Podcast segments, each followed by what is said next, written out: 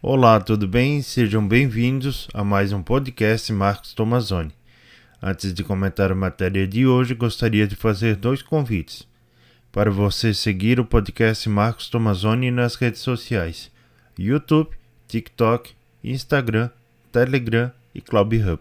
Convido você para conhecer os livros que publiquei: Fátima 1917, com uma reflexão sobre as mensagens de Fátima e sobre o Santo Terço, e o caminho para a felicidade, com reflexões bíblicas que irão ajudar você no seu dia a dia.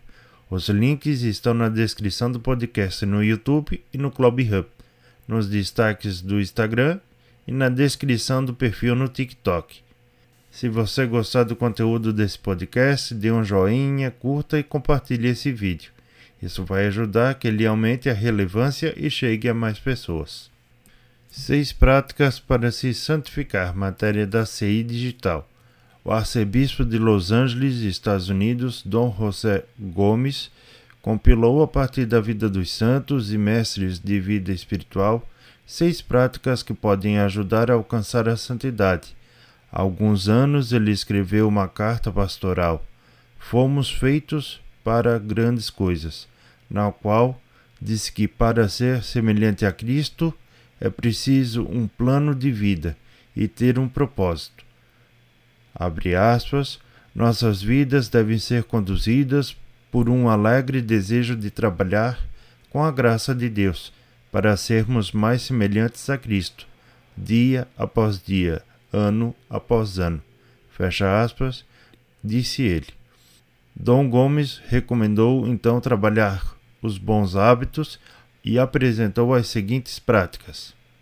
Primeira, ser consciente da presença de Deus. O bispo disse que é necessário ter contato com Deus através de uma simples oração, ao começar e ao terminar o dia. Oferecer o dia ao Senhor de manhã e à tarde pensar sobre o que fez no dia. Abre aspas, ao longo do dia é preciso estar atentos ao sacramento do momento presente nosso objetivo é ter certeza de que estamos vivos, sob o olhar amoroso de Deus, e que com Sua graça é possível fazer tudo por amor a Ele. Fecha aspas, disse o bispo. Segunda, ter um tempo todos os dias para rezar.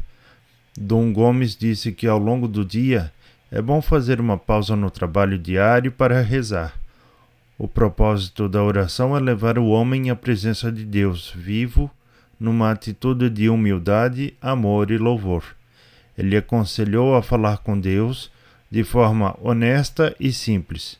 Abre aspas, dizer ao Pai o que o deixa ansioso, o que você quer fazer por ele, falar com ele sobre as áreas da vida que quer melhorar, dizer que o ama e quer amá-lo ainda mais dizer que quer fazer a vontade dele, como fez Maria, nossa mãe. Fecha aspas. Ele também disse que repetir o nome de Jesus durante o dia é uma bela e poderosa oração.